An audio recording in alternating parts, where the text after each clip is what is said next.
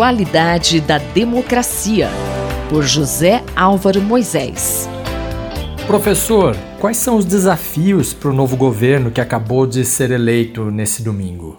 Poucas horas depois de o Tribunal Superior Eleitoral tê-lo proclamado vencedor das eleições presidenciais de domingo passado, embora com uma estreita maioria de 2 milhões de votos sobre o seu adversário, Luiz Inácio Lula da Silva fez um importante discurso para afirmar que o seu não será um governo do PT, nem dos partidos que o apoiaram, mas de todos que tomaram parte do imenso movimento que se formou acima dos partidos políticos, dos interesses pessoais e das ideologias para assegurar a sobrevivência da democracia no país.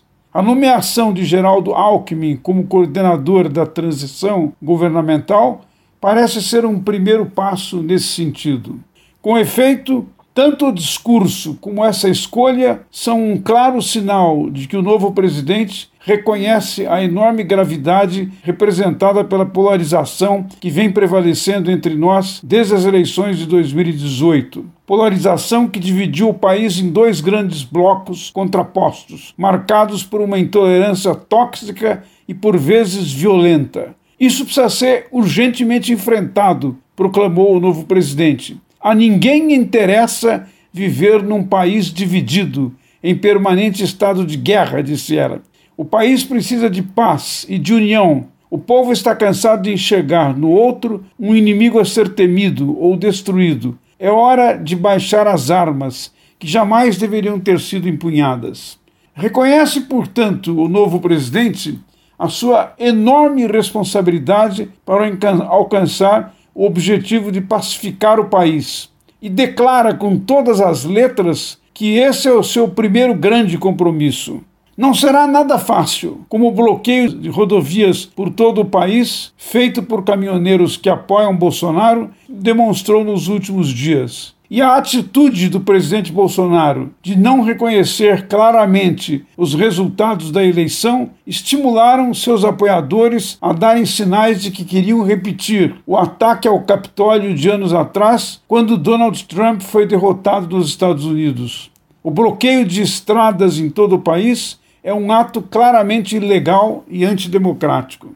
Mas além da necessidade de pacificação do país, Lula também tem clareza de que, em face de tudo o que aconteceu nos últimos anos, em consequência das desastrosas escolhas de governo de Jair Bolsonaro, ele está diante de um desafio gigantesco, que é o de reconstruir o país em todas as suas diferentes e complexas dimensões, ou seja, nos terrenos da política, da economia, da gestão pública, da harmonia institucional das relações internacionais, mas, sobretudo, do cuidado com os que passam fome, estão lançados em condições miseráveis de vida, não têm emprego ou vivem com uma renda insuficiente para assegurar a sua dignidade, não têm acesso à saúde, à educação, nem condições para criar seus filhos em segurança e que, portanto, vivem sem perspectivas de futuro. Esses dois grandes desafios, pacificar o país e reconstruir as condições necessárias para promover a retomada do desenvolvimento sustentável, definem as principais tarefas que o novo governo terá de cumprir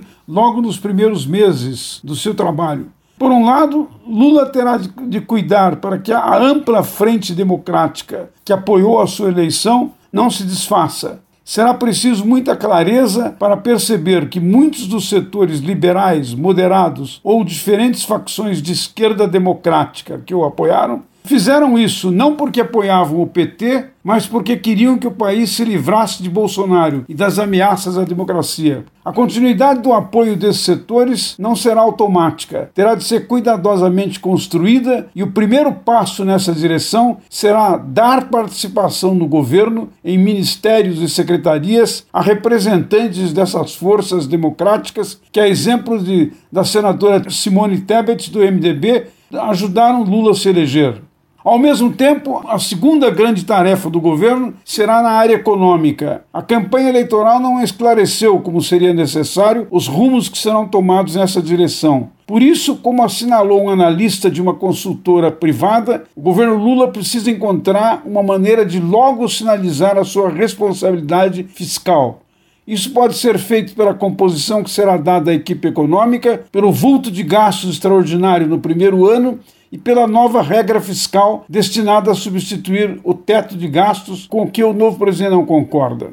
O analista mencionado antes lembra que se o governo não sinalizar a dinâmica da dívida futura, os indicadores econômicos poderão se deteriorar, o câmbio desvalorizar, bloqueando a capacidade de ação do Banco Central. Sem uma âncora fiscal mínima, as condicionantes de uma recuperação econômica dificilmente virão, disse Christopher German. Essa é a prioridade zero no início do governo. Todas as demandas sociais com as quais Lula quer entregar, atacar a pobreza, a fome, melhorar a saúde, a educação, não serão possíveis se o lado fiscal não estiver bem equilibrado. Esse é um dos primeiros grandes desafios que, ao lado da pacificação, o novo governo terá de enfrentar. Muito obrigado. Muito obrigado. Eu, Gustavo Xavier, ouvi o professor José Álvaro Moisés.